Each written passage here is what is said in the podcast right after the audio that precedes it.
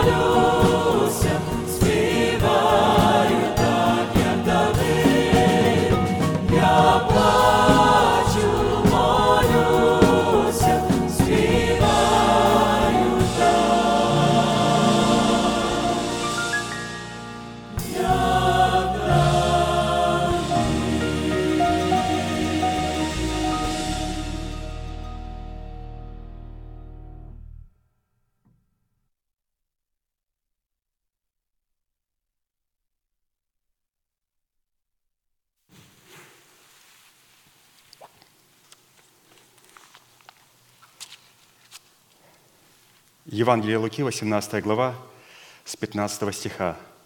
«Приносили к нему и младенцев, чтобы он прикоснулся к ним. Ученики же, видя то, возбраняли им. Но Иисус, подозвав их, сказал, «Пустите детей приходить ко мне, и не возбраняйте им, ибо таковых есть Царство Божие. Истинно говорю вам, кто не примет Царствие Божие, как дети, тот не войдет в него». То есть здесь говорится о том, каким образом необходимо принимать Царство Божие, что необходимо быть как дети. Давайте еще раз прочтем эти две уникальные фразы. Это «таковых есть Царство Божие».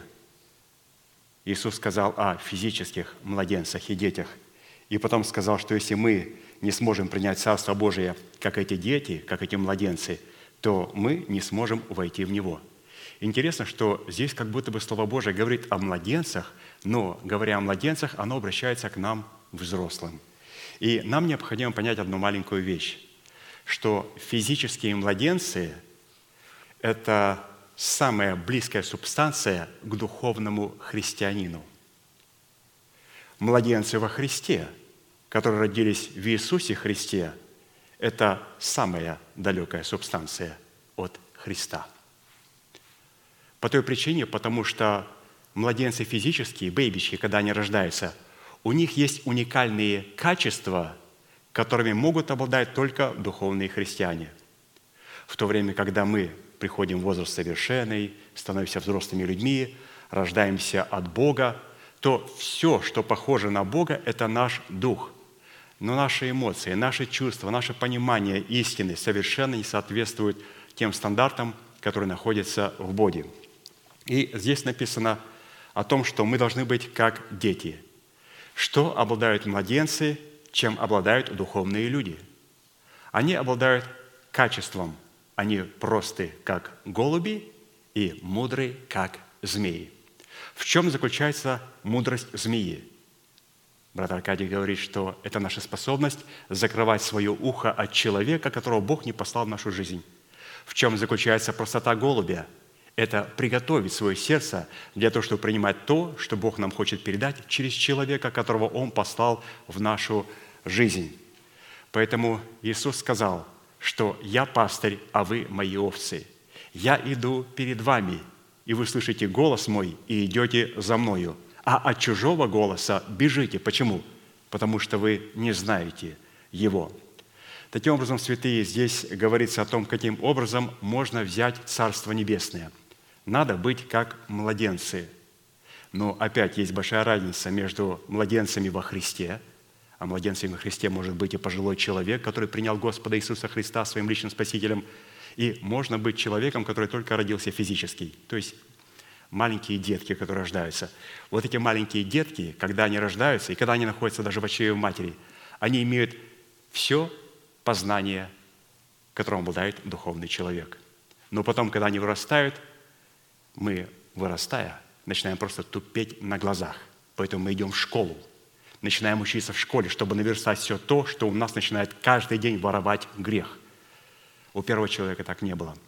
Поэтому мы должны, святые, понимать, что того младенца, которого мы сегодня будем посвящать Господу, у него есть качества, которые присущи только духовному человеку. И что мы должны обладать этими качествами. Это мудрость змеи и это простота голубя – вот, посмотрите, например, есть маленький ребенок, и его берет, я смотрю, отец в руки, и он улыбается ему. И беру, например, я этого ребеночка, и он смотрит на мое лицо, вглядывается и начинает плакать. Почему? Потому что он видит, что перед ним незнакомый человек. Или же мать обращается к своему ребенку, и он начинает радоваться. Он принимает от нее пищу, он с ней.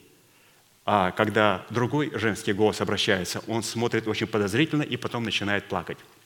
Вот, вот эти качества должны присутствовать у нас. И эти качества будут присутствовать и присутствуют у а, того святого человека, которого буду сегодня к нам приносить. Я попрошу выйти Олега и Ревеку. Они хотят, чтобы благословили их Ханочку в церкви. Я думаю, что это, наверное, по-славянски у нас Анночка, но по-английски написано Ханочка. Поэтому, ну, из уважения к нашим святым это Ханночка, то есть Ханна. Вот, пожалуйста. Встанем, пожалуйста. Продвиньте вашу правую руку, символ правовой деятельности, и будем благословлять это чадо. Дорогой Небесный Отец, во имя Иисуса Христа, я благодарю Тебя за этого святого человека. Я благодарю Тебя, Господь, за родителей, которые принесли ее сегодня посвятить Тебе. И мы, находясь на этом святом месте, которое помазано Тобой, на котором пребывает память святого имени Твоего, принимаем благословение для нее и благословляем ее. Да благословит Тебя Господь, да презрит на Тебя светлым лицом Своим и помилует Тебя, и да дарует Тебе мир. Да падут вокруг Тебя тысячи и десятки тысяч, одесную Тебя, а к Тебе не приблизятся – да придут на тебя благословения гор древних и холмов вечных. Да будешь ты венцом славы в руке Господа и царскую диадемою в дланях Его. Да придет все это на тебя и исполнится во имя Отца и Сына и Святого Духа. Аминь. Ну, поздравляем, Ханочка, все, гудбай. Садитесь, пожалуйста, будем петь псалом.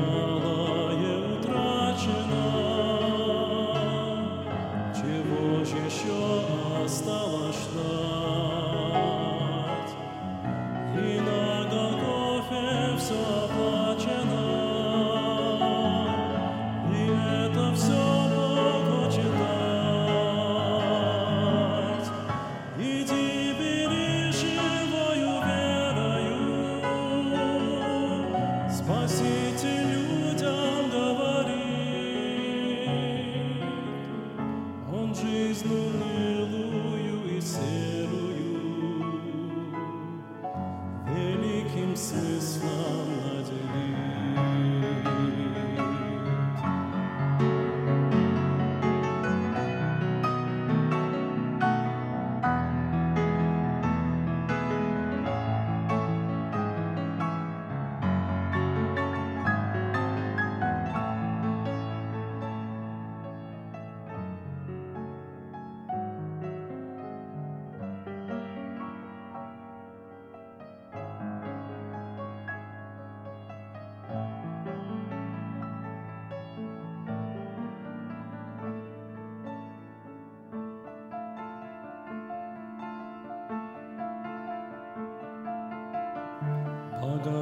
Слава,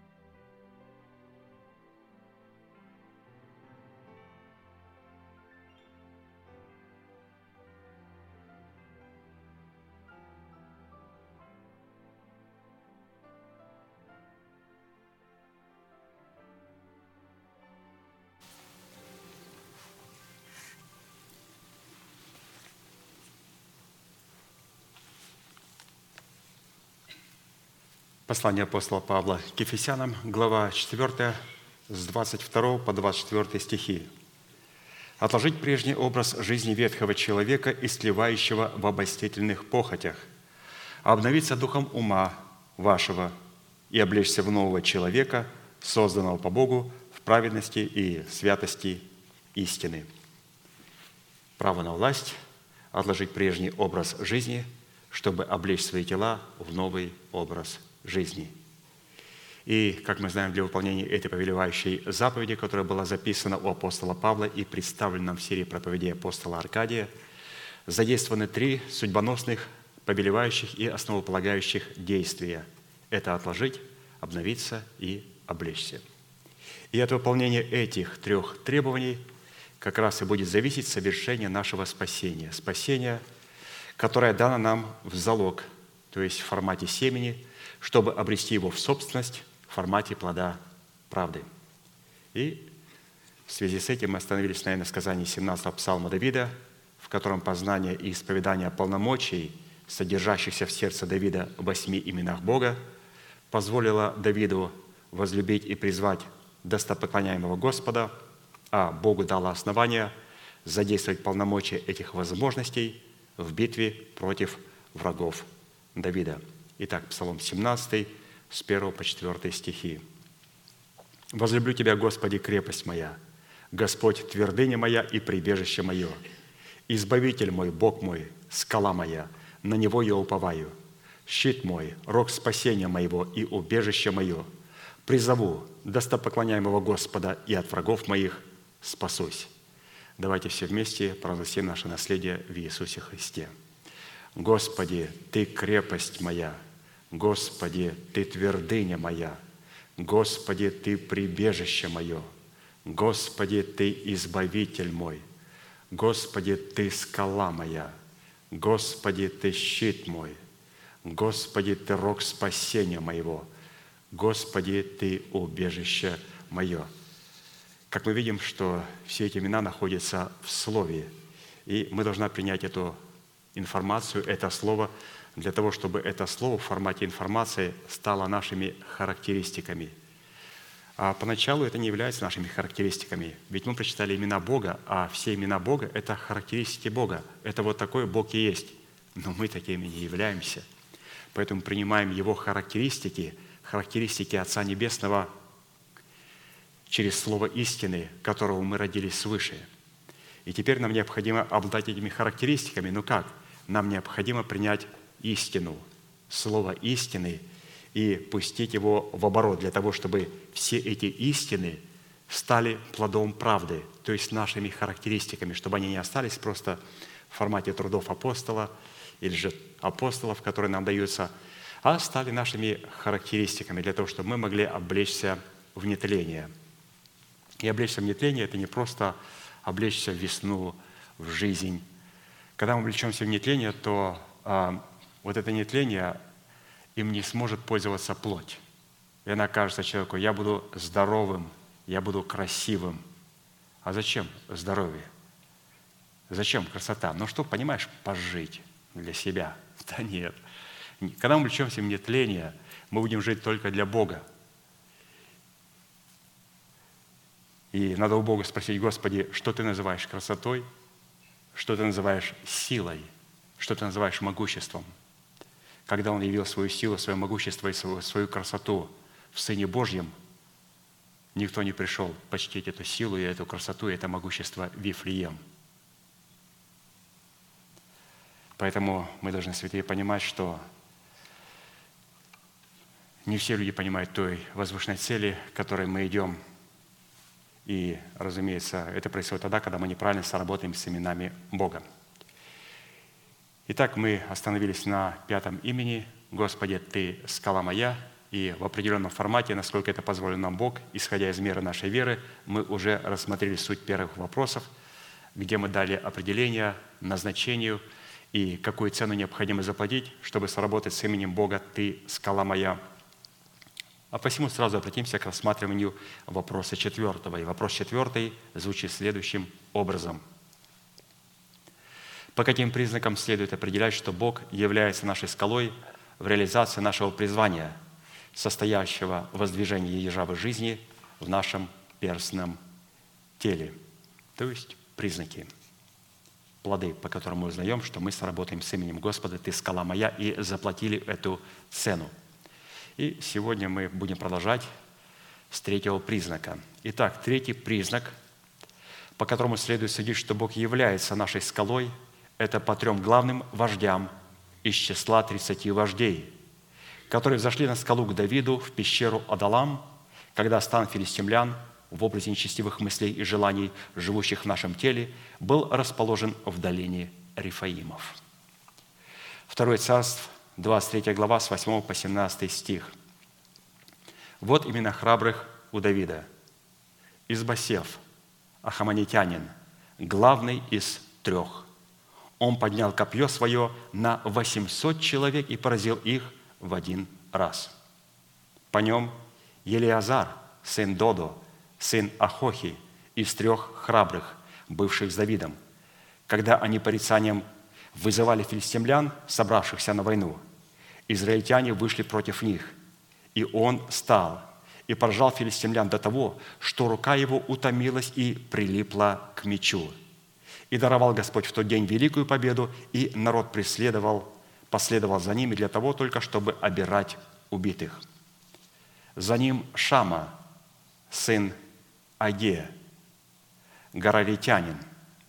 Когда филистимляне собрались в Фирию, где было поле, засеянное чечевицею, и народ побежал от филистимлян, то он стал среди поля и сберег его и поразил филистимлян. И даровал тогда Господь великую победу. Трое сих главных из тридцати вождей пошли и вошли во время жатвы к Давиду в пещеру Одалам, когда толпы филистимлян стояли в долине Рифаимов. Давид был тогда в укрепленном месте, а отряд филистимлян в Вифлееме. И захотел Давид пить, и сказал, «Кто напоит меня водою из колодезя Вифлеемского, что у ворот?» Тогда трое этих храбрых пробились сквозь стан филистимский и почерпнули воды из колодезя Вифлеемского, что у ворот, и взяли и принесли Давиду. Но он не захотел пить ее и вылил ее во славу Господа. И сказал, сохрани меня, Господь, чтобы я сделал это. Не кров ли это людей, ходивших с опасностью собственной жизни, и не захотел пить ее? Вот что сделали эти трое храбрых. Следует иметь в виду, пишет апостол Аркадий, что мы продолжаем рассматривать образ имеющихся событий в нашем теле в предмете определенных признаков, свидетельствующих о том, что мы вошли в удел нашего наследия в имени Бога, скала Израилева. В противном случае это событие не принесет нам никакой пользы. И здесь идет повествование с долины Рифаимов – Долина Рифаимов, в которой находились филистимляне, в предмете нечестивых помыслов и желаний, живущих в нашем теле, из позиции которой они объявили войну нашему новому человеку в лице Давида, это убийственная стратегия ветхого человека. Долина Рифаимов – это убийственная стратегия ветхого человека в нашем духе. Долина Рифаимов – это единственная смертельная стратегия ветхого человека, чтобы убить нового человека. Вот это долина Рифаимов, которая находится между нашими ушами. И состоит эта убийственная стратегия в том, чтобы смешивать в нашем разуме помыслы души и желания плоти с божественными откровениями святости истины, чтобы побудить нас рассматривать выполнение воли Божьей в восполнении своих плотских вожделений, в которых человек – легализирует в своей совести грех. То есть мы говорим, что выполнение воли Божьей и рассматриваем выполнение воли Божьей восполнение своих плотских вожделений. То есть наши желания плоти выдаем за волю Божью. Вот это и есть убийственная стратегия долины Рифаимов. Смешивая человеческое с божественным – человек отвергает свою веру и совесть, вследствие чего происходит кораблекрушение его веры, и его совесть перестает судить его за грех. Слово «рифаима» означает «исполины». Исполины, которые произошли от союза или от смешения сынов Божьих, то есть это потомки Еноса, в одни которого стали призывать Бога, с дочерями человеческими, то есть это дочери и потомки Каина. Рифаимы или же Исполины заселили землю, обещанную Богом Аврааму и его потомков, гораздо раньше, чем хананские племена, и, разумеется, гораздо раньше, чем еврейский народ. Это были первые обитатели земли хананской, даже не хананеи, а великаны Исполины. Они расселились на ней и составили один народ с хананеями – а посему довольно часто выступали артоборцами впереди военного ополчения филистимлян. Давайте прочитаем об этом смешении божественного с человеческим, как на него смотрит Бог, чтобы мы могли смотреть на это же глазами Бога. Бытие 6.1.8. Когда люди начали умножаться на земле и родились у них дочери, тогда сыны Божьи увидели дочерей человеческих, что они красивые, и брали их себе в жены – какую кто и сбрал. То есть мы здесь встречаем фразу объезженную, да какая разница, в какую церковь ходить. Да нет, есть разница. Писание говорит, тогдашний мир погиб, быв потоплен водою, а нынешние небеса и земля сохраняются огню. Когда я читаю эти слова апостола, вы знаете, я вместе с вами начинаю искать церковь и говорю, Господи, покажи мне церковь, в которой Ты бы мог меня учить. И сказал Господь, не вечно духу моему быть пренебрегаемым человеками, потому что они плоть. Пусть будут дни их 120 лет. То есть в течение 120 лет Господь хотел произвести этот суд, и, разумеется, Он ждал покаяния, чтобы они оставили свой грех. Но они даже не собирались этого делать. В то время были на земле исполины, особенно же с того времени, как сыны Божии стали входить к дочерям человеческим. И они стали рождать им. Это сильные, издревле славные люди. И увидел Господь, что велико развращение человеков на земле, и что все мысли и помышления сердца их были зло во всякое время. И раскаялся Господь, что создал человека на земле, и воскорбел в сердце своем, и сказал Господь, истреблю с лица земли человеков, которых я сотворил, от человека до скотов, и гадов, и птиц небесных истреблю, ибо я раскаялся, что создал их, но же обрел благодать перед очами Господа». И здесь такое пастырь а, сделал ремарку во время проповеди, что вот именно вот это слово, что значит Бог раскаялся, Он стал сильно плакать, и плакать, и содрогаться – и небеса просто не могли удержать эти слезы, и эти слезы пролили на землю. И потопили землю. Так что вода поднялась над горою Арарат. Это одна из великих в Армении а, гор, где в Армении остановился ковчег Ноя, и человечество уже распространилось а, вот, с местности Армении. То есть мы все практически, если нам сказать, кто наши предки, самые предки, если не от Адама, а вот от Ноя – то мы с вами все имеем отношение вот именно вот к этой местности вокруг Арарата. Сейчас там находится Армения. С одной стороны, совмещение божественных истин с выбросами толкований необрезанного человеческого разума являлось и является сегодня постоянным злом в очах Бога.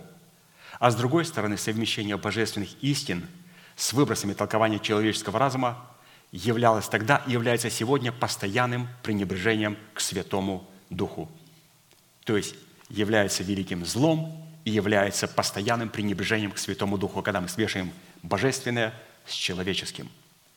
Чтобы испытать себя на причастность к трем храбрым вождям из состава 30 храбрых вождей, призванных со всем Израилем воцарить Давида – которые принесли Давиду, находящемуся в пещере Адалам, воду из колодезя Вифлеемского, чтобы утолить его жажду, нам необходимо будет рассмотреть следующие вопросы. Ну, во-первых, какую роль играет в нашем теле укрепленный город или же место в предмете пещеры Адалам, в которой находилась военная ставка Давида? Во-вторых, какую роль играет в нашем теле колодец в Вифлееме, в котором стоял охранный отряд филистимлян и не допускал, чтобы кто-то подошел к этому колодцу Вифлеемскому. Также, в-третьих, кем является трое храбрых, вождей в нашем теле, подвязавшиеся со всем Израилем во цари Давида в лице нашего нового человека над всем Израилем. И в-четвертых, кем является 30 храбрых вождей в нашем теле, стоящие под командованием этих трех храбрых вождей Давида – ну, давайте вначале как посмотрим. Первое – это пещера Адалам, в которой находилась военная ставка Давида, его штаб. Пещера Адалам, которую Давид сделал своей укрепленной военной ставкой в войне с филистимлянами, это образ нашего пребывания в смерти Господа Иисуса, который является неприступным местом для нечестивых мыслей и желаний плоти, для которых мы умерли, погрузившись крещением в смерть Господа Иисуса. И на иврите слово «адалам» означает «закрытое место», «неприступное место», «укромный уголок». Состояние человека, пребывающего в смерти Господа Иисуса, делает его мертвым для греха и живым для Бога. При этом пребывание в пещере Адалам, представляющий собой образ мертвости для греха во Христе Иисусе – является абсолютно неприступным и непроницаемым местом для нечестивых помыслов и расливающих желаний плоти, которые в лице неопрезанных филистимлян расположились против нас станом в долине Рифаимов. То есть каждый из нас должен иметь эту пещеру Адалам. То есть это нас делает мертвыми для греха место, мертвыми для греха. И именно вот эта пещера, в нее не могут проникнуть нечестивые мысли и растлевающие желания. Вот как пастырь показал нам их в необрезанных филистимлянах. То есть они боятся эту пещеру Адалам. Она для них недоступна. Теперь Вифлеем, где находился этот колодец. Вифлеем означает «дом хлеба», под которым следует разуметь храм нашего тела. Вот еще интересно, обратите внимание, сейчас мы будем читать из трудов пастыря, что Вифлеем как будто бы, ну, это как бы дом хлеба, говорится о Церкви Христовой. Но здесь мы должны увидеть а, свое тело, потому что Церковь Христова, тело Христова состоит из тел святых. И поэтому Вифлеем означает дом хлеба, под которым в первую очередь следует разуметь храм нашего тела. И если храм нашего тела соответствует званию Вифлеем, то тогда и церковь является Вифлеемом, то есть домом хлеба. А вот под образом самого хлеба, по имени которого называется храм нашего тела, следует разуметь посвящение самого себя, собственность Бога в предмете десятин и приношений. То есть наше тело мы посвящаем Богу через приношение десятин и приношений. «Принесите все десятины в дом хранилища, чтобы в доме моем была пища. И хотя в этом испытайте меня, говорит Господь Саваоф, не открою ли я для вас отверстия небесных и не залью ли на вас благословение до избытка? Я для вас запрещу пожирающим истреблять у вас плоды земные, и виноградная лоза на поле у вас не лишится плодов своих, говорит Господь Саваоф. И блаженными назвать будут вас все народы, потому что вы будете землей вожделенную, говорит Господь Саваоф. Отсюда следует, что десятины, которыми мы чтим Бога, дают Бога основания трансформировать их в хлеб жизни для нашего тела. Вот, пожалуйста, Вифлеем, дом хлеба. То есть здесь представлено наше тело. И что через служение десятин и приношений мы трансформируем хлеб Божий в хлеб жизни. То есть, разумеется, для того, чтобы человек сидел и мог что-то получать в этом служении, для того, чтобы его дом, чтобы его сердце получало откровение, его необходимо чтить Бога десятинными приношениями, чтить в лице поместной церкви – и когда мы это делаем, Господь благословляет поместную церковь человеком, наполненным откровениями. Писание говорит, принесите все десятины. Для чего? Чтобы в доме моем была пища, чтобы в церкви была пища. И если в церкви будет пища, то и храм моего тела, в моем теле, в моем сердце будет эта пища. я смогу теперь этим откровением, этим первичным словом обновлять свое мышление. То есть Господь даст мне хлеб жизни, как первичное слово – и опять же, пастор сделал очень интересную ремарку. Говорит не только первичное слово. Господь человека, который является Вифлеемом и имя, носит имя «Дом хлеба», Он даст ему также и вторичное Слово Божие, которое будет благословлять его.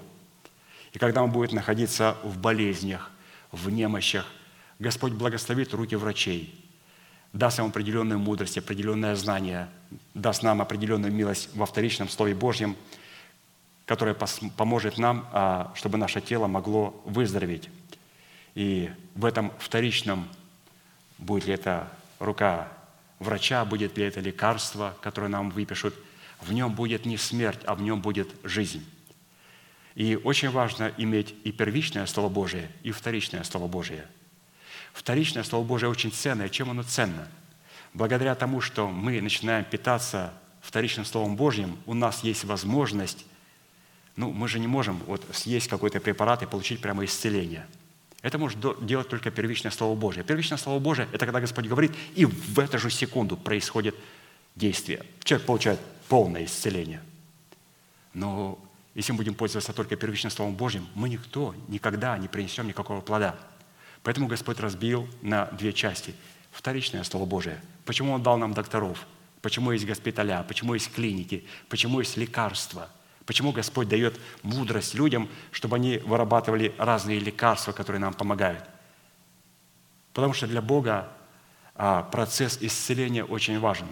Потому что когда мы питаемся вторичным Словом Божьим, лекарствами, и нуждаемся у врачей, чтобы нас немножко а, помогли нам то в это время мы начинаем возвеличивать первичное Слово Божие, начинаем показывать Господу и уповать на Слово Божие, и благодарить Его за Слово Божие. Не унываем, не отчаиваемся, не разочаровываемся в Боге. Благодарим Бога, что Он есть наше исцеление, что Он есть наше воскресение. Дьявол говорит, да какое же воскресение? Ты же болеешь. Ты же только что понижающее давление выпил – он не является исцелением. Нет, Господь, Ты являешься моим исцелением, Ты являешься моим воскресением, Ты являешься моей жизнью. Поэтому вторичное Слово Божие, оно призвано для того, чтобы мы могли принести плод и возвеличить первичное Слово Божие. Поэтому, святые, если мы являемся Вифлеемом, то есть домом хлеба, то это определяется через наше отношение к первичному и вторичному Слову Божию. Если человек фанатичный, не буду есть таблетки – не буду идти в больницу, пускай Господь так исцеляет. Мы должны знать, что этот человек не является домом хлеба.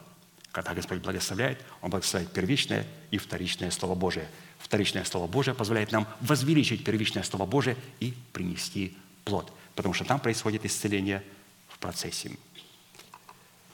А теперь поговорим о колодце, который был в Вифлееме. Мы согласились, что Господь, мы являемся этим Вифлеемом – мы благодарим Тебя за первичное Слово Божие и благодарим Тебя за вторичное Слово Божие.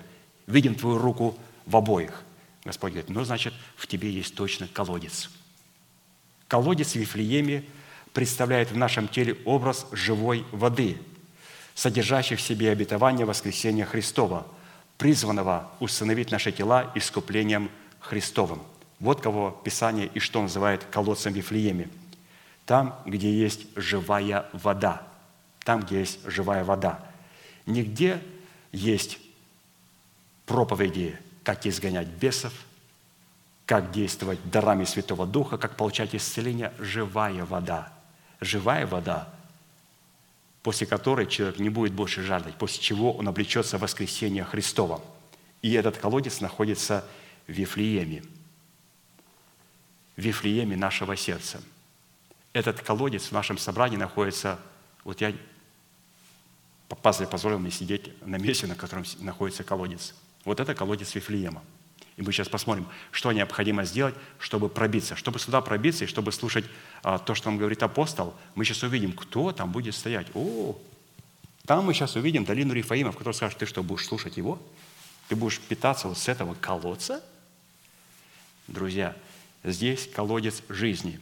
И если мы находимся в церкви, в которой есть колодец жизни, откуда идет и проповедует нам державы жизни и воскресения Христова, проповедуется нам то, это говорит, что у нас сердце тоже есть колодец в Вифлееме.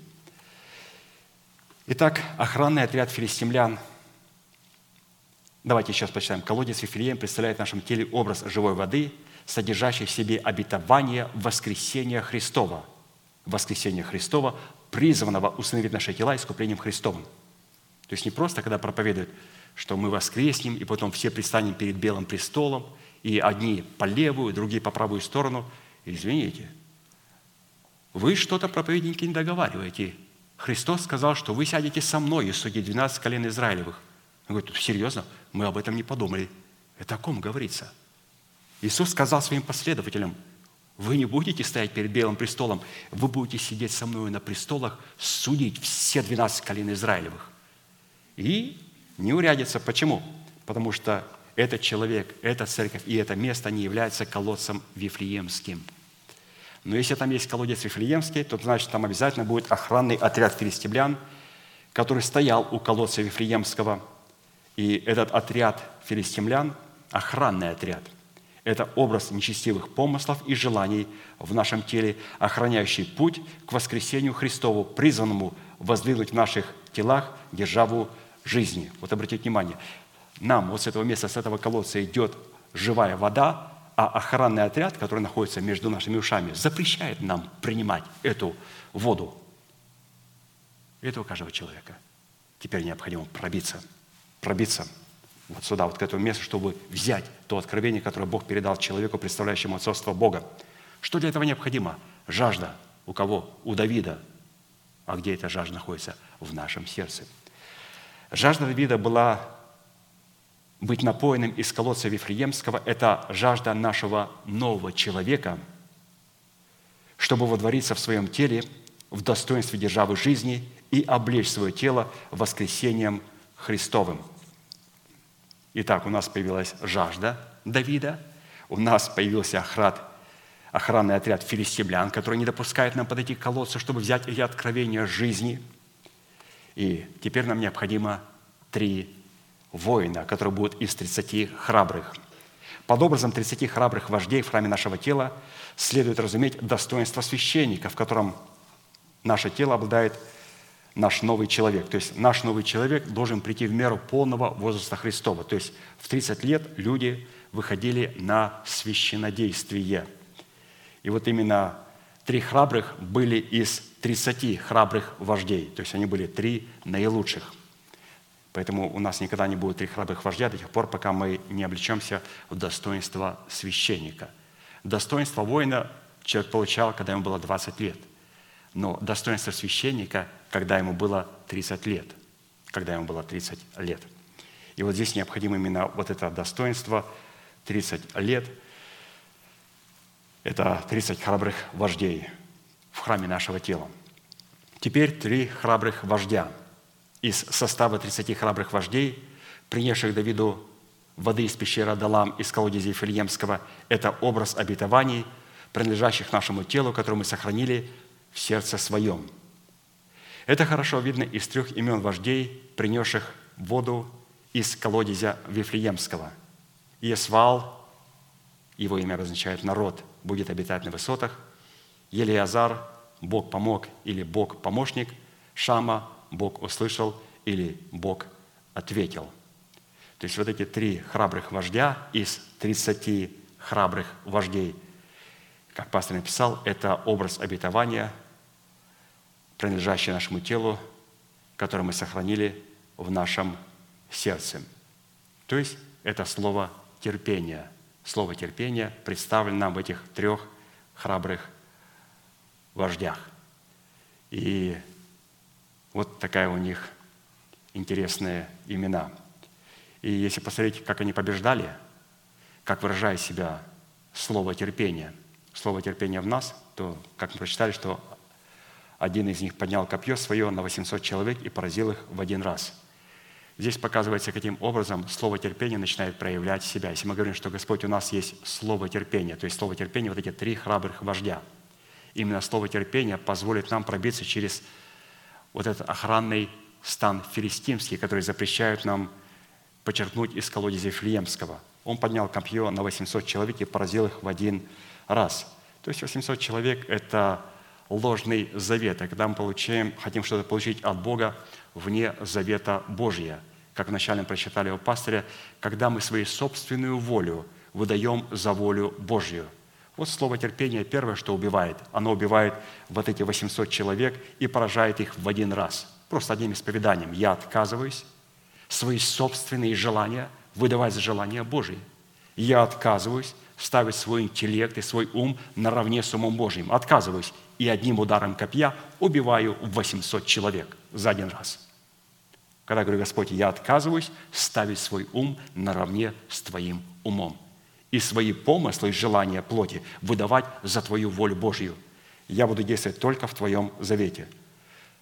Другой, который по нем был, второй, он порицанием вызвал филистимлян и поражал их до того, что рука его утомилась и прилипла к мечу – что значит порицанием вызвал филистимлян? Он начал злить их, он начал насмехаться над ними. И они пришли в бешенство. И когда они пришли в бешенство, вот это ему и надо было, филистимляне. Когда стали орать, он их просто насмехался над ними, над их богами. Он схватил меч и стал один убивать их всех. И к концу боя ему нельзя было уже открыть руку. Она полностью прилипла к мечу, стала одно с мечом. Это был сильный вождь Израиля – как мы вызываем порицанием филистимлян в храме нашего тела? Очень просто. Дорогой Господь, я почитаю себя мертвым для греха, живым же для Бога. Плоть говорит, что? То есть это как? Так это просто. Да? Я почитаю себя мертвым для греха, живым же для Бога, и называю несуществующую державу жизни, как уже существующую. Это есть как раз то порицание, которое приводит в бешенство филистимлян, которые в нашем естестве представляют нечестивые мысли и расливающие желания. Это как это легко ты так избавился от нас? Мы говорим, мало вам кажется. Мы берем меч и начинаем продолжать и убивать их Словом Божьим и учением. А там уже много не покажется. Сначала их мы их порицанием вызываем. Когда они только выходят и появляются и влазят из своих нор, мы говорим, о, теперь я тебе покажу, что такое Слово Божие. Берем Слово Божие и начинаем убивать всех этих врагов внутри нас.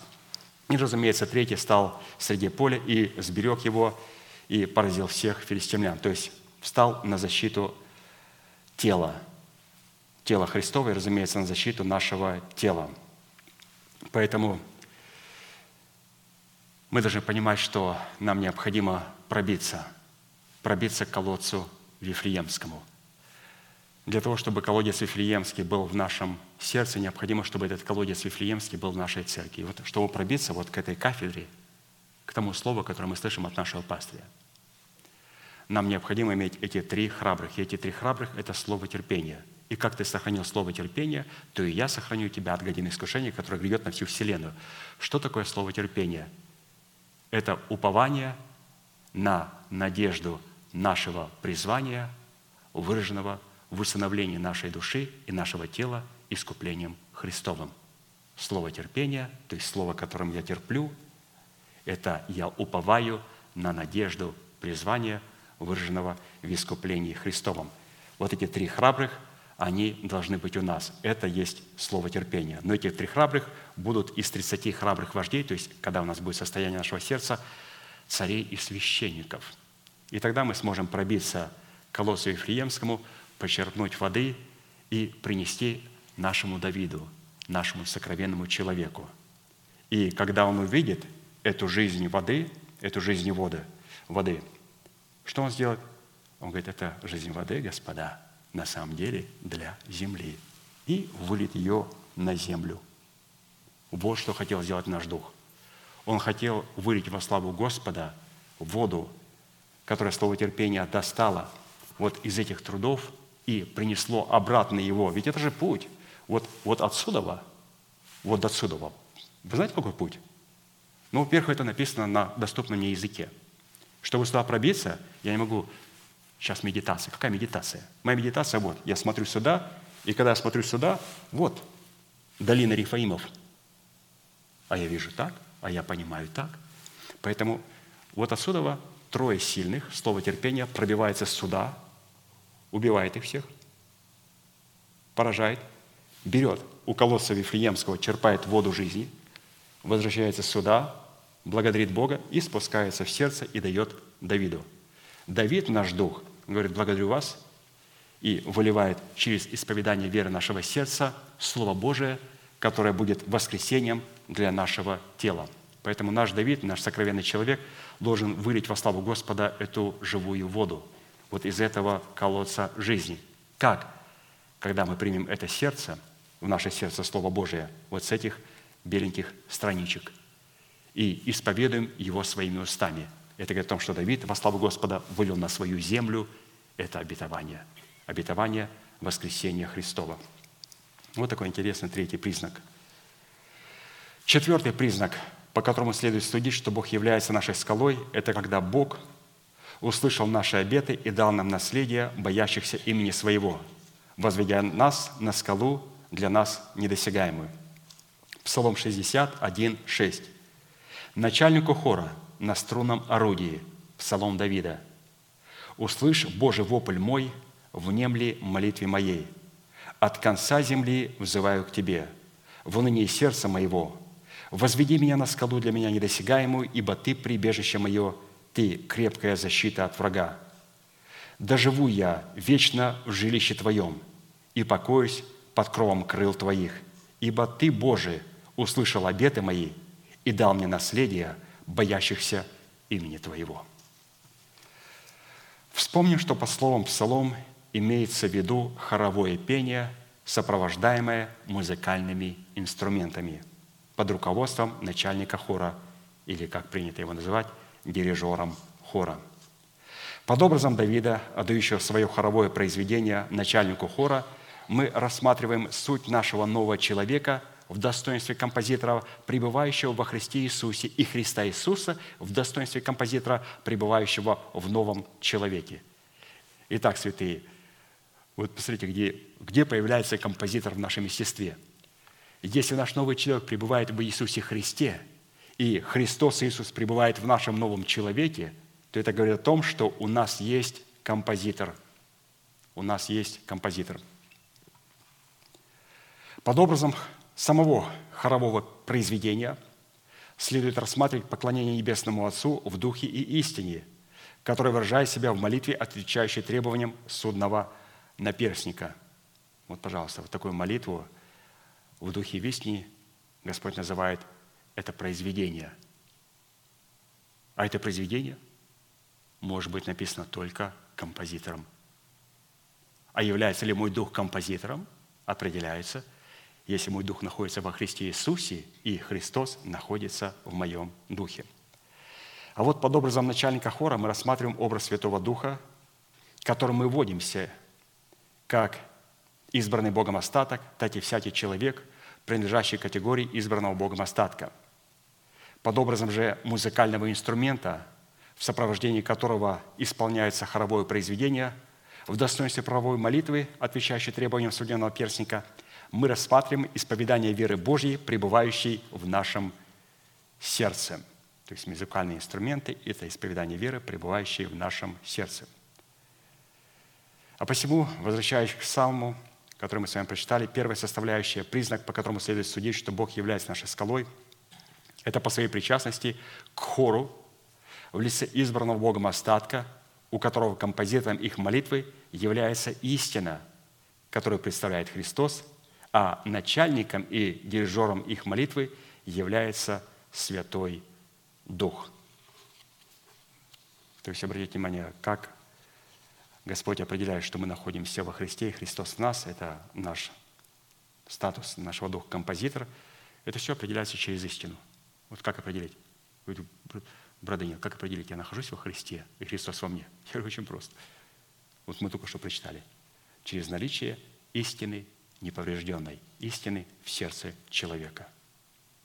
Если у человека нет истины в сердце, и он говорит, что я во Христе, Христос во мне, потому что крылатая фраза, она сегодня ходит у всех, во всех деноминациях, то мы должны понимать, что вот это определение «я в нем, он во мне» определяется только через наличие истины в моем сердце. И если есть наличие, наличие вот этой истины неповрежденной, то там обязательно будет и Дух Святой.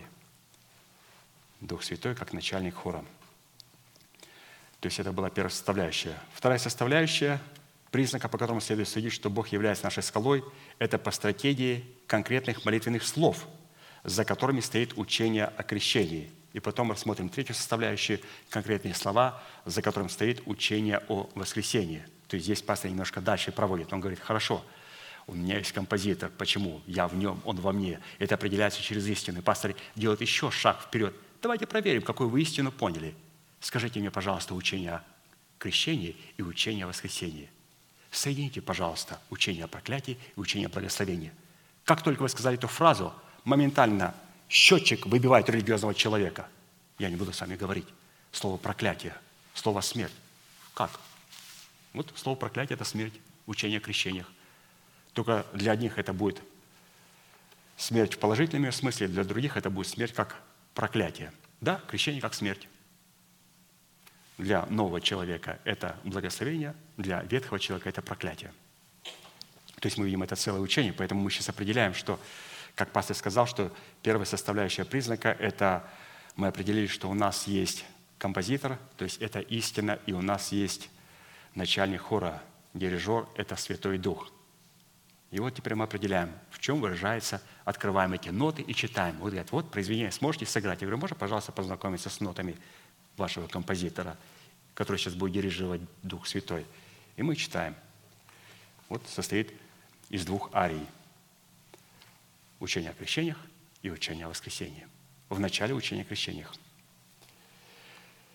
И она написана в первой фразе по которой следует судить, что наша молитва протекает под воздействием Святого Духа и отвечает требованиям учения о крещениях, и она состоит в псалме Давида в таких словах. «Услышь, Божий, вопль мой, внемли молитве моей, от конца земли взываю к Тебе в унынии сердца моего».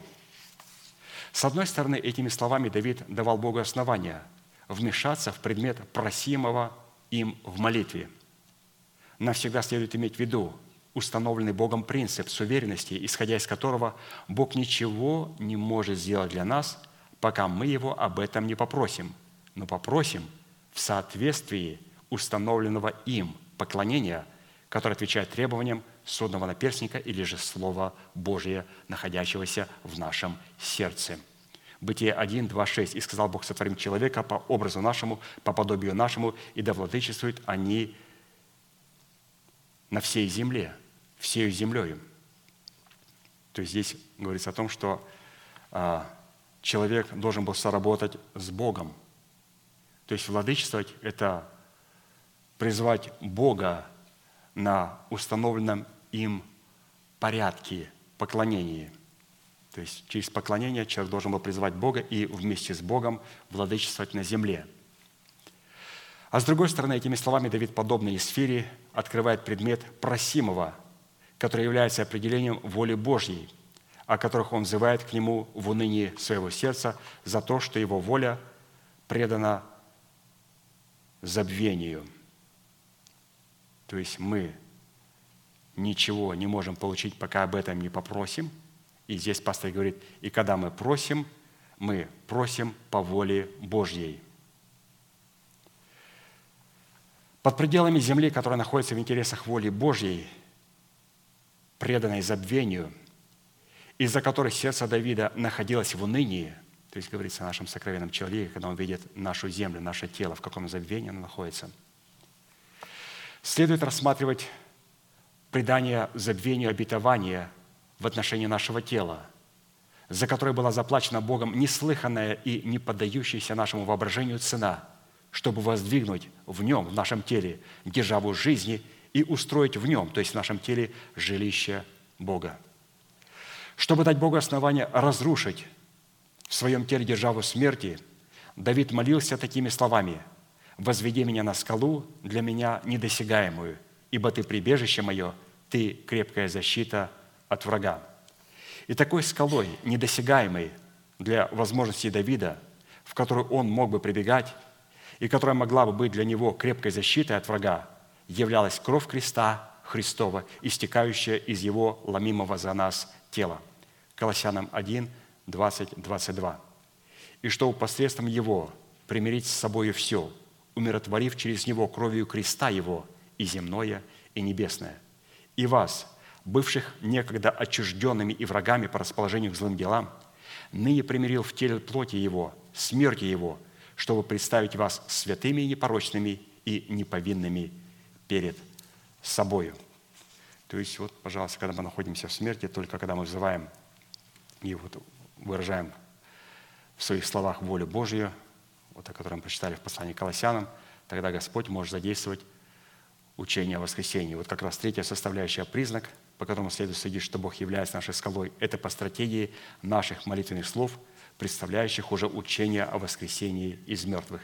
И в псалме Давида это было выражено следующими словами «Доживу я вечно в жилище Твоем и покоюсь под кровом крыл Твоих, ибо Ты, Боже, услышал обеты мои и дал мне наследие боящихся имени Твоего». Учитывая, что жилищем Бога призвано являться наше тело, после того, когда в нем будет воздвигнута держава жизни вечной, два божественных крыла, под кровом которых мы покои, можем покоиться, или же покоится наш сокровенный человек в лице Давида, представляли в нашем сердце Тумим в начальствующем учении Христа и Урим в лице Святого Духа – открывающего таинство начальствующего учения Христова, пребывающего в нашем сердце. То есть это вот два крыла, под которыми скрывался Давид, или же сокрывается наш новый человек, сокровенный человек, Слово Божие и Дух Святой. Обеты, о которых говорил Давид, могут даваться человеком Богу только в границах завета, заключенного человеком с Богом. Исполнение человеком таких обетов призваны относиться к той части завета, которую должен выполнить человек, чтобы дать Богу основания исполнить свою часть завета, состоящую в усыновлении нашего тела искуплением Христовым. То есть эти завет, обеты, которые мы даем Богу, они должны быть полностью регламентированы в границах завета Божьего. А не, не любые обеты, обещания Богу, Господи, обещаю то, обещаю тебе это, то когда мы даем обеты, они должны быть четко в границах завета Божия, который Господь нам сказал, что их необходимо исполнить. А посему именно исполнение своих обетов, состоящих в исполнении заповедей Христовых, вот, пожалуйста, что такое обеты? Это исполнение заповедей Христовых в которых мы повинуемся повелениям Писания, в которых мы почитаемся мертвыми для греха, живыми же для Бога во Христе Иисусе Господе нашим, в котором мы веру и называем несуществующим в нашем теле державу жизни, как уже существующую. Такое повиновение нашей веры, вере Божьей дает Богу основания дать нам наследие боящихся Его имени, которое состоит в обетовании, призванным в преддверии нашей надежды – воздвигнуть в нашем теле державу жизни, которая приведет наши тела из состояния тления в состояние нетления. Итак, если мы почитаем себя мертвыми для греха, живыми же для Бога, и называем несуществующую державу жизни в нашем теле как уже существующую, то из этого следует, что мы возведены на скалу, для нас недосягаемую в достоинстве нашего наследственного дела во Христе Иисусе в имени скала Израилева. Это вот такой был четвертый признак. Пятый признак, по которому следует судить, что Бог является нашей скалой, это когда наша голова возвышается над нашими врагами, и мы можем приносить в Его скинии жертвы славословия. Псалом 26, 4, 6. «Одного просил я у Господа, того только ищу, чтобы пребывать мне в доме Господнем во все дни жизни моей, созерцать красоту Господню и посещать храм Его. Ибо Он укрыл бы меня в скине своей в день бедствия, скрыл бы меня в потаенном месте селения своего, вознес бы меня на скалу. Тогда вознеслась бы голова моя над врагами, окружающими меня, и я принес бы в его скинии жертвы славословия – стал бы петь и воспевать перед Господом. Исходя из того, что в данной молитве Святой Дух преследует через Давида только одну цель – это устроить его тело в храм Святого Духа, следует иметь в виду, что наше тело может быть храмом Святого Духа при условии нашего органического причастия к избранному Богом остатку – а посему, говоря об устроении нашего тела в Дом Божий, будем все время иметь, что это возможно только теле Христовом. Еще раз повторим, что устроение нашего тела в Дом Божий может быть возможно только, если мы находимся в теле Христовом. И первое, на что следует обратить внимание, в имеющемся признаке это прежде чем быть вознесенным на скалу, с позиции которой наша голова вознеслась бы над врагами, окружающими нас, это необходимо разуметь разницу между словосочетанием «пребывать в, расщ... в расщелине скалы» и между словосочетанием «быть вознесенным на скалу». Потому что пребывать в расщелине скалы означает пребывать в смерти Господа – в то время как быть вознесенным на скалу означает пребывать в воскресении Христа или же быть облеченным в воскресение Христова в лице нашего нового человека, созданного по Богу в праведности и святости истины во Христе Иисусе. Поэтому Давид говорил, «Вознес бы меня на скалу». И мы читаем о том, что невозможно быть вознесенным на скалу, если мы не научимся пребывать в расщелине скалы. И расщелина скалы – это пребывать в смерти Господа Иисуса Христа, которая позволяет нам потом быть вознесенным на скалу. Оказывается, та скала, с которой мы сработаем, Господь, Ты скала моя. Ну, когда мы говорим, разумеется, мы смотрим на скалу. Он говорит, посмотри, пожалуйста, пониже. Я говорю, Боже мой, что это такое? Он говорит, это вот это ущелье, это скала. Ужас какой, там мрак. Вы совершенно верно. Это смерть Христа. Ты хочешь быть там, где солнышко? Хочу, Господи. Вводи в расщелину этой скалы. Войди в эту пещеру. И если ты войдешь и будешь работать со мной в смерти Господа Иисуса Христа и умрешь для своего народа, для дома своего отца и своих собственных желаний, я смогу тебя поднять на вершину для тебя недосягаемую, вознесу тебя на скалу.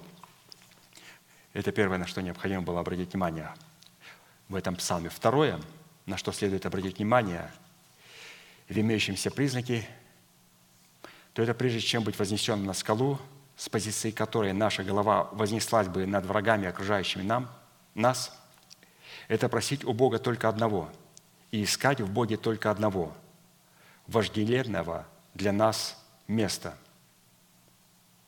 И это юридическое право на возможность пребывать в Доме Господнем во все дни жизни своей, чтобы созерцать красоту Господню и посещать храм Его.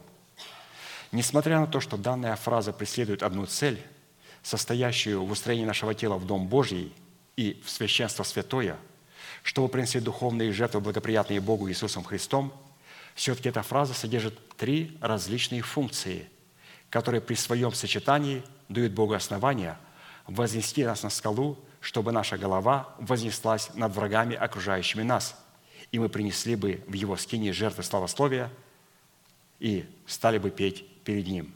Для этого необходимо, во-первых, пребывать в Доме Господнем, во-вторых, созерцать красоту Господню, и, в-третьих, посещать храм Его.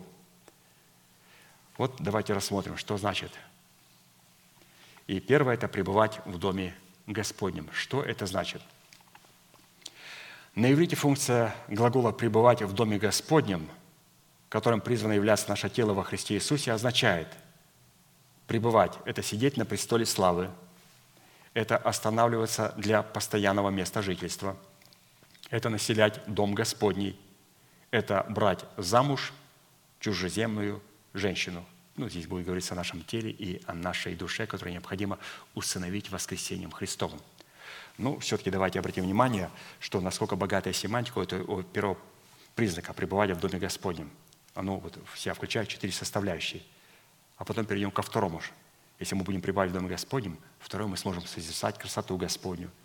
И если мы сможем созерцать красоту Господню, то мы будем хотеть посещать храм Божий обязательно. Почему люди не хотят посещать храм Божий? Потому что они не могут созерцать красоту Господню. Но для того, чтобы созерцать, необходимо вначале пребывать в Доме Господнем. Итак, четыре составляющие. Во-первых, пребывать – это значит сидеть на престоле славы. Престолом славы в нашем теле призвана являться держава жизни вечной, с позиции которой мы призваны воцарить в нашем теле во Христе Иисусе, чтобы получить основание водиться Святым Духом – Останавливаться для постоянного места жительства – это знание и стремление конечной цели, выраженной в месте нашего постоянного небесного жительства во Христе Иисусе, в котором наши тела и состояние земного изменятся в состояние небесного. То есть, что является постоянным местом жительства? То есть, необходимо то есть обладать престолом славы. Вторая составляющая – это останавливаться для постоянного места жительства. Нам необходимо просто уяснить, что является нашим постоянным местом жительства. Ну, для того, чтобы определить, и определить, если человек определился с постоянным местом жительства, то, разумеется, а сказать, а покажи, а где оно находится. Вот где оно находится. Филиппийцам 3 глава, 18-21 место. «Ибо многие, о которых я говорил часто, вам, а теперь даже со слезами говорю, поступают как враги креста Христова. Их конец – погибель, их Бог – чрево, и слава их в сраме. Они мыслят о земном. Наше жительство на небесах. Вот, пожалуйста. То есть постоянное место жительства на небесах. Еще раз. Наше же жительство на небесах, откуда мы ожидаем и Спасителя Господа нашего Иисуса Христа – который уничиженное тело наше преобразит так, что оно будет сообразно славному телу Его, силою, которой Он действует и покоряет себе все. Вот что значит пребывать в Доме Господнем. То есть необходимо остановиться для постоянного места жительства. То есть определиться, где это находится место. Оно находится на небесах. Если находится на небесах, эти небеса обязательно будут и на земле. Да будет воля Твоя, которая на небесах, точно такой же и на земле. Мы читаем в молитве «Отче наш». Если она будет точно такой в лице избранного Богом остатка, в лице церкви на земле, то, разумеется, и в моем сердце будет эта же атмосфера небес Божьих. Пребывать в Доме Господнем, третья составляющая, вот это слово мы говорим, пребывать в Доме Господнем, это иметь престол славы. Пребывать в Доме Господнем, это останавливаться для постоянного места жительства. И вот третье из четырех – это также населять Дом Божий, которым призвано являться наше тело, означает наполнять его всякими драгоценными обетованиями, которые будут делать нас причастниками божеского естества. Притча 24, 3, 4. «Мудростью устрояется дом, и разумом утверждается, и с умением внутренности его наполняется всякими драгоценными и прекрасным имуществом». То есть это наша святая ответственность – наполнять и населять дом. То есть как населять дом – мы определялись с постоянным местом жительства, и это постоянное место жительства находится на небесах, но оно отобразилось и также в нашем духе, потому что мы нашли эти небеса в лице поместной церкви здесь на земле, и после этого мы теперь наполняем это место вот этими драгоценными обетованиями обязательно. обязательно. И четвертое значение – пребывать в Доме Господнем – это брать замуж чужеземную женщину. Посмотрите, вот, вот, вот до этого необходимо было найти, определиться с престолом славы, определиться а, с постоянным местом нашего жительства. И когда мы определились с этим постоянным местом жительства, мы заполнили всякими драгоценным и прекрасным имуществом а, вот наше постоянное место жительства. Наш дух стал постоянным местом жительства. И как определить, наш дух является постоянным местом жительства? Ну, разумеется, то, что я являюсь органической причастностью к телу Христову, к Церкви Божьей, которая является небесами на земле. Но этого недостаточно. Как пастор показал, нам необходимо драгоценным и прекрасным имуществом заполнить наши пустые комнаты. Обязательно. Ну, если мы остановились уже на вечное, сказали, вот, вот это ваша комната, вот это ваш дом. Значит, я буду здесь жить вечно. Да. То есть, извините, я могу, значит, уже раскладывать все, как я хочу. То есть диванчики поставить. Он говорит, совершенно верно, диван, стол, светильник, престол можете поставить для Господа. И мы начинаем уже сегодня расставлять все эти драгоценные и прекрасные обетования в нашем сердце. И когда мы навели порядочек в нашей а, вот, сердце, в нашей душе, а, теперь мы переносим ее и туда дальше, на нашу смертную часть нашего тела и нашей души. Итак, брать замуж чужеземную женщину – это тоже пребывать в Доме Господнем. И это обозначает брать на себя ответственность перед Богом за свое земное тело и за свою земную душу, которая по отношению к нашему новому человеку, имеющему небесное происхождение, является чужеземной. То есть, обратите внимание, Господь не позволит взять за себя чужеземную женщину до тех пор, пока наш дух не будет обладать богатством, до тех пор, пока у него не будет дом, до тех пор, пока он не обстроит и не, а, не уложит там ее коврами, столами, престолом для Бога. И когда Господь увидит, что дом готов, тогда Он говорит, теперь ты можешь пойти и взять свою душу – и свое тело, потому что надо же куда-то привести жену, эту чужеземную женщину. Необходимо же усыновить искуплением Христом нашу смертную душу и наше тленное тело. И Дух должен приготовить дом, там должны быть все драгоценные и прекрасные имущества, все должно быть очень прекрасно и красиво. А куда жену же водить? Благодаря такому брачному союзу, в котором мы несем ответственность за наше земное тело и за нашу земную душу, когда придет назначенное Богом время – наше тленное тело облечется в нетление, и наша смертная душа облечется в бессмертие. 1 Коринфянам 15, 48, 53. «Каков перстный, таковы перстные, и каков небесный, таковы и небесные.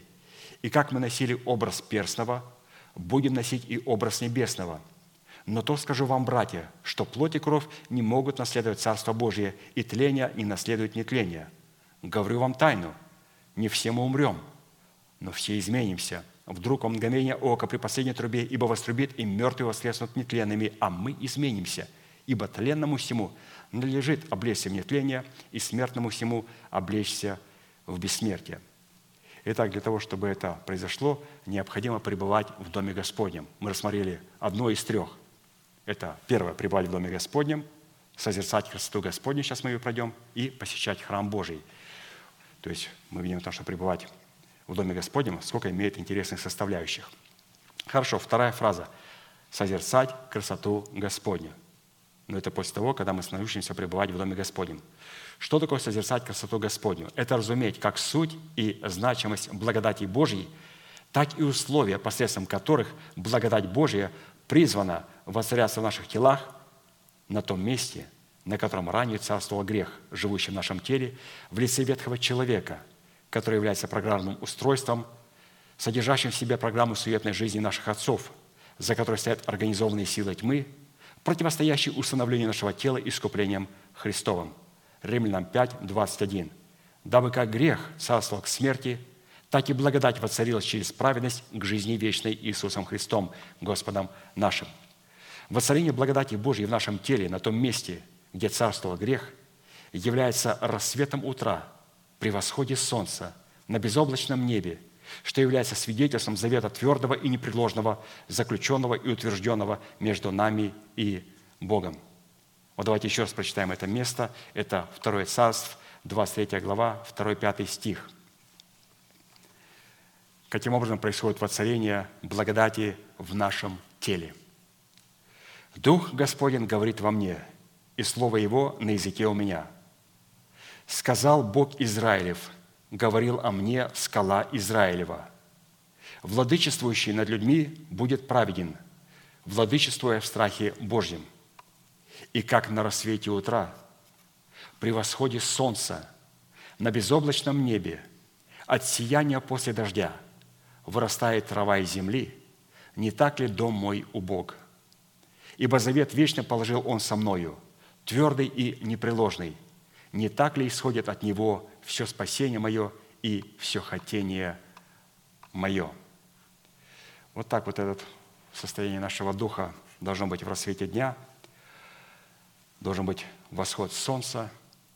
Это благодать, которая воцарилась через праведность. То есть взойдет солнце правды и исцеления в лучах его. И здесь при восходе солнца на безоблачном небе от сияния после дождя вырастает трава из земли. То есть посмотрите, насколько важно нам воцарить благодать. Через что? Через праведность. Через что? Через плод правды. Через что? Через плод Духа. Через что? Ну, через характер Христов. То есть вот это все говорит о характере Христовом. Это рассвет утра, это восход солнца на безоблачном небе, и это сияние как бы после дождя, когда вырастает трава из земли. То есть наше тело получает жизнь и воскресение. Это вот была такая фраза, что значит созерцать красоту Господню. И, разумеется, пастор нам ну, взял одно из шедевров Священного Писания, где просто писатель наслаждается небесами и что они производят. И хорошо, третья фраза – посещать храм Его. Посещать храм Его. То есть, во-первых, нам необходимо было пребывать в Доме Господнем. Мы с вами это усвоили, мы определились. Второе, необходимо созерцать красоту Господню. Мы увидели эту красоту через то, каким образом Бог будет воцарять благодать через праведность, через характер Христов в нашем теле. Писание говорит, это созерцание красоты Господней. И вот третье – теперь я могу посещать храм Божий. У меня будет сильное желание посещать храм Божий. Храм посещать храм Божий, глагол «посещать» несет в себе содержание таких смысловых нагрузок, как посещать – это рассматривать, проверять, вести расследование, разбирать, разделять, передавать, распространять, разносить. Исходя из такого смысла содержания, речь идет об освящении храма нашего тела – поставленного под нашу ответственность, в котором мы полномочны вести определенное расследование на предмет того, чтобы через храм нашего тела не проносилась какая-либо вещь, не принадлежащая храму и не являющаяся святыней храма. Марка 11, 15, 17. То есть мы говорим то, что такое посещать храм Его. Вот сейчас Христос посетит храм свой. И мы должны понимать, о, я понял, это значит, мой дух должен посетить храм нашего тела. Разумеется. Иисус, войдя в храм, сразу переводим на наше тело, как нас научил пастырь, внутренний человек, войдя в храм нашего тела, начал выгонять продающих и покупающих в храме, и столы миновщиков и скамьи продающих голубей опрокинул, и не позволял, чтобы кто пронес через храм какую-либо вещь, и учил их, говоря, не написано ли, «Дом мой, домом молитвы наречется для всех народов, а вы сделали его вертепом разбойников». То есть вот, пожалуйста, здесь нам представлено действие Христа, а до этого мы читали про долину Рифаимов, то есть что они сделали с этого места. Она была прямо перед Вифлеемом, перед домом хлеба, там, где Господь хотел, чтобы был дом хлеба, где находился колодец живой воды. Обратите внимание, там была долина Рифаимов. Также и здесь шла торговля. Шла торговля. И эта торговля, вы знаете, это не просто прийти в собрание и сказать, что «О, этот храм является местом не является местом молитвы. Здесь эта торговля происходит в нашем мышлении. Мы должны понимать, что здесь говорится о храме нашего тела, что Христос через нашего нового человека, через то откровение, которое Он принял, должен прийти и навести порядочек в нашем теле. Для того, чтобы опрокинуть минощиков и скамьи продающих голубей. Опрокинуть, святые, опрокинуть в храме. А что такое минощики и продающие голубей? Это когда я слышу проповедь человека Божьего – и прежде чем я его приму в сердце, я говорю, стоп. Правильно, хорошо, очень хорошо. Стоп. Правильно, хорошо. А потом, говорят, светильники наши гаснут. Почему? Потому что Библию надо было держать перед тем, как мы стали членами церкви. Сказать, Господи, покажи мне человека, через которого ты будешь мне говорить что происходит? Когда он мне говорит, вот это, оно приходит сюда, в сердце. Да будет Господь мне по слову Твоему, принимаю откровение от Бога. И теперь я работаю с имеющимся откровением в моем сердце и начинаю его расширять и углублять в своем сердце. Я беру Библию не тогда, когда я слышу Слово Божие, а тогда, когда я принял Слово Божие, потом я начинаю работать с имеющимся Словом Божьим в моем сердце – и так определяются мудрые девы и неразумные девы. Неразумные девы – это которые говорят, а моя Библия говорит. Мудрые девы говорят, благодарю Тебя, Господь, за то слово, которое Ты мне дал, и я его принимаю. Какая там глубина? Я даже не понял до конца. И раз я не понял, Господи, буду пребывать в Твоем Слове и буду читать, наверное, надо подтянуться. И начинает пребывать, и Господь начинает отвечать, и помогать, и отвечать, и работать. Хорошо, посещать храм его. Глагол «посещать» – это третья фраза. Вот это все рассматривать, проверять, вести расследование, разбирать, чтобы ничто, то, что не принадлежит Господу, не проходило через этот храм. Когда мы сосредотачиваемся на одной поставленной для нас Богом цели и исполняем функции в стремлении к этой одной цели, Бог на основании заключенного с нами завета получает основание исполнить свою часть завета – это укрывать нас в скине своей в день бедствия и скрывать нас в потаенном месте селения своего. Оказывается, святые, церковь – это может быть местом, где Господь нас укрывает. Но только Он может укрыть мудрых дев. Он никакие гарантии не дал неразумным девам. Почему? Потому что необходимо посещать храм Божий, необходимо вот этих миновщиков выгнать из своего мышления, продающих голубей выгнать из своего мышления, опрокинуть все эти столы, вот, где находится долина Рифаимов.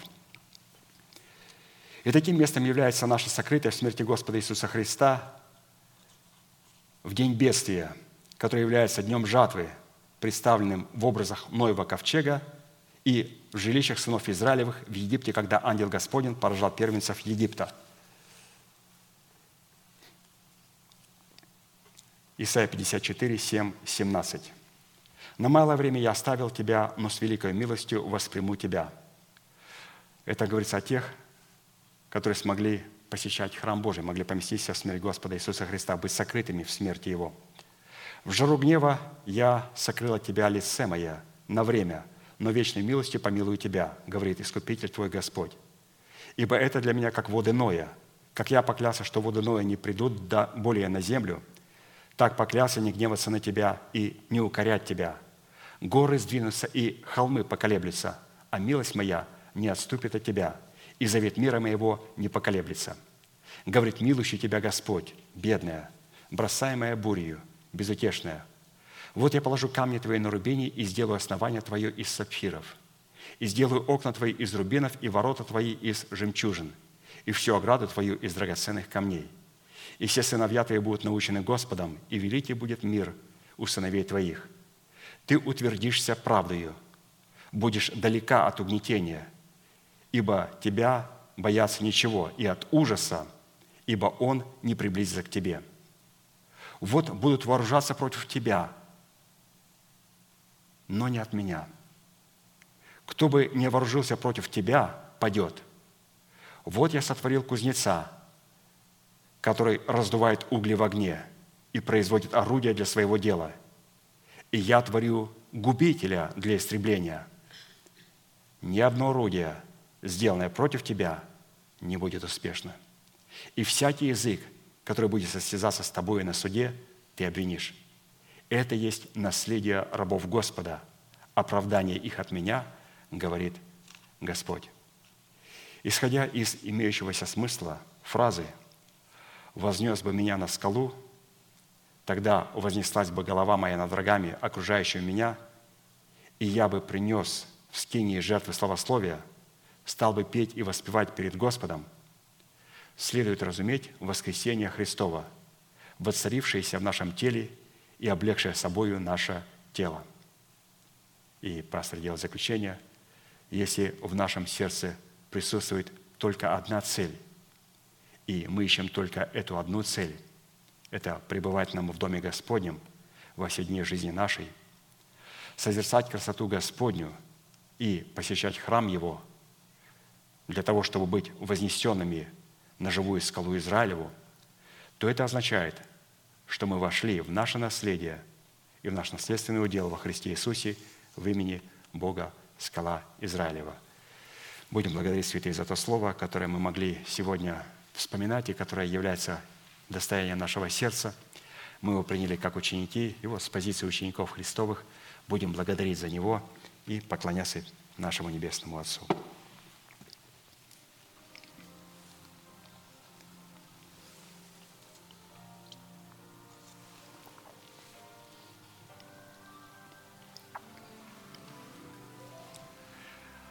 Дорогой Небесный Отец, во имя Иисуса Христа, мы благодарим Тебя за великую привилегию находиться на месте, которое очертила десница Твоя, для поклонения Твоему святому имени. Это, Господь, то место, на котором пребывает память святого имени Твоего. И на этом месте пребывает память святого имени Твоего в формате Твоей истины. Истины, Господь, которую мы приняли в свое сердце и сохраняем ее неповрежденной. Мы благодарим Тебя, Господь, что сегодня мы имеем – великую привилегию иметь колодец с вифлеями нашего сердца, в котором сегодня, Господь, уже находится эта живая вода. И это, Господь, благодаря Твоей милости, что Ты позволил нам быть органической причастностью к телу Христову, в котором Ты нам открыл человека, через которого, Господь, Ты нам открываешь эти драгоценные истины, эти истины, которые показывают нам, Господь, наше постоянное место жительства. И мы, Господь, увидели это постоянное место жительства там, Господь, где пребываешь Ты. А Ты, Господь, пребываешь на небесах. Ты пребываешь, Господь, в Твоем святилище. И Ты пребываешь в Духе, Господь, в сокрушенном и смиренном, и в Духе, который трепещет перед Словом Твоим. Мы благодарим Тебя, Господь, что Ты позволил нам сегодня определиться с постоянным местом жительства – и мы молим Тебя, Господь, позволь нам созерцать красоту Твою в храме Твоем и в храме нашего тела. Позволь нам, Господь, сегодня все те истины, которые сегодня являются достоянием нашего уха, чтобы они стали достоянием нашего сердца.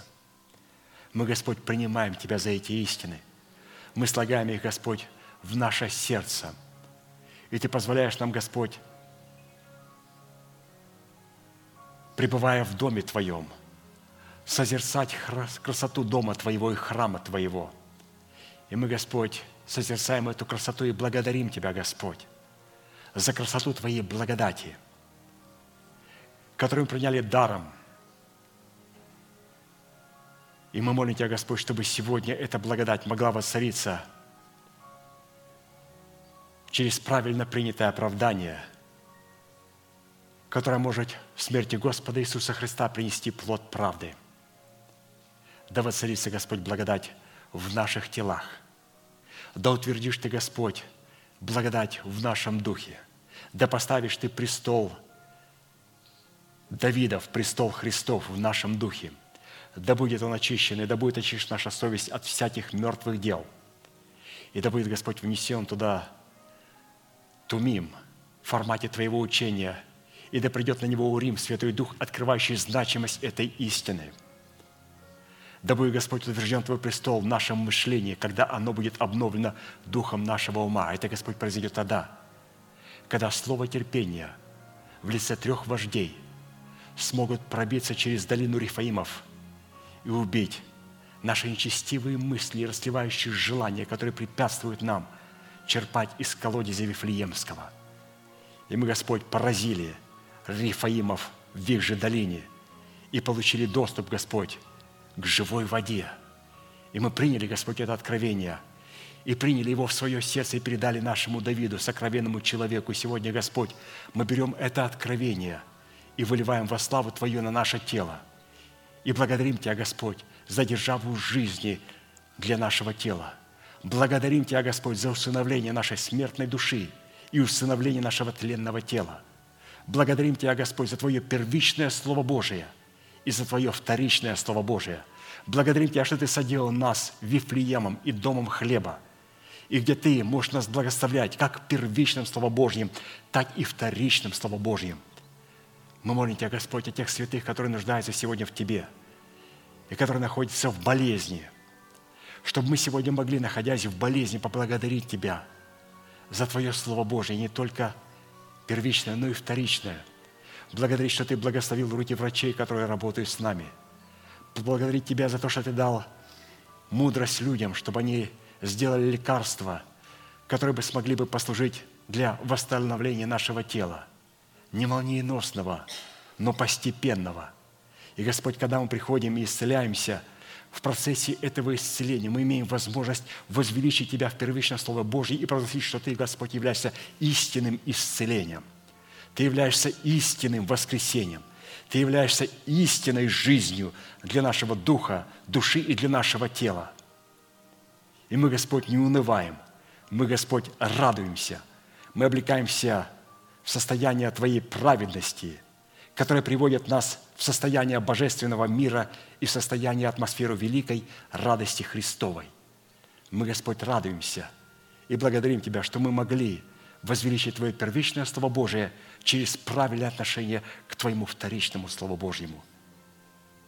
Благодарим Тебя, Господь, что Ты позволил нам находиться и пребывать в храме Божьем и посещать храм Божий, с позиции которого, Господь, Ты сможешь вознести голову нашу над врагами нашими и победить врагов наших – как в теле нашем, и также в теле Господа Иисуса Христа. Мы благодарим Тебя, Господь, что такая позиция позволит Тебя связать плевелы в связке и приготовить их к сожжению огнем. И мы, Господь, молим Тебя сегодня, чтобы Ты услышал вопль наш, чтобы Ты внял молитве нашей, чтобы Ты услышал, что мы взываем Тебя от концов земли – нашей, в унынии сердца нашего. И, Господь, это печаль нашего духа, который хочет усыновить искуплением Христовым нашу душу и наше тело. И Ты позволь нам, Господь, сокрыться сегодня в Твоей скале в смерти Господа Иисуса Христа, для того, чтобы, Господь, получить нам законное право быть вознесенными на скалу и на вершину для нас недосягаемую. Доживем, Господь, мы вечно в жилище Твоем. Да покоимся под покровом двух крыл Твоих. Ибо Ты, Господь, услышал обеты наши. И Ты дал нам, Господь, наследие, боящихся имени Твоего. Мы, Господь, благодарим Тебя, что Ты дал нам наследие боящихся имени Твоего. И мы приняли, Господь, это наследие. И мы сохраним это, Господь, наследие через слово терпения, через упование на надежду нашего призвания, выраженного в установлении нашего тела и нашей души. Благодарим Тебя, Господь, за это откровение, которое Ты позволил нам созерцать.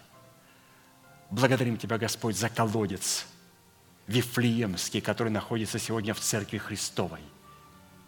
В лице человека Божьего, представляющего отцовство Бога, сердце которого, Господь, и уста которого Ты садил этим колодцем. И мы благодарим Тебя, Господь, за нашего пастыря, брата Аркадия, через которого Ты, Господь, сделал эти драгоценные обетования достоянием нашего сердца. И мы сегодня через слово терпения смогли пробиться через таз через стан филистимский и почерпнуть это откровение и сохранить его в своем сердце и вылить его через поведание наших уст во славу Бога на нашу землю, на наше тело. Благодарим Тебя, Господь, за Церковь Божью, за Твой божественный порядок. Мы молим Тебя, Господь, чтобы Ты явил силу своего исцеления, чтобы смерть была поглощена победой и воскресением Христовым. Мы благодарим Тебя, Господь, что это тленное облечется в нетление, и это смертное облечется в бессмертие. И прежде чем Ты придешь в славе Своей за святыми, Ты сказал, Господь, Ты вначале придешь прославиться во святых. И мы ожидаем, Господь, того часа, который находится в Твоей власти, когда Ты придешь прославиться – славою жизни и воскресения в душах и телах святых Твоих.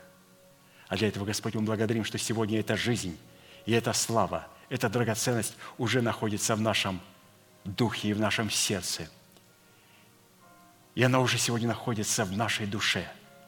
И, Господь, мы приходим ко времени, когда эта драгоценность и это обетование покроет и пределы до краев нашей земли – мы благодарим Тебя, Господь, за это великое упование, за эту великую надежду. Наш великий Бог, Отец, Сын, Дух Святой. Аминь. Отче наш, сущий на небесах, да святится имя Твое, да придет царствие Твое, да будет воля Твоя и на земле, как и на небе. Хлеб наш насущный подавай нам на каждый день, и прости нам долги наши, как и мы прощаем должникам нашим – и не веди нас в искушения, но избавь нас от лукавого, ибо Твое царство и сила и слава во веки. Аминь.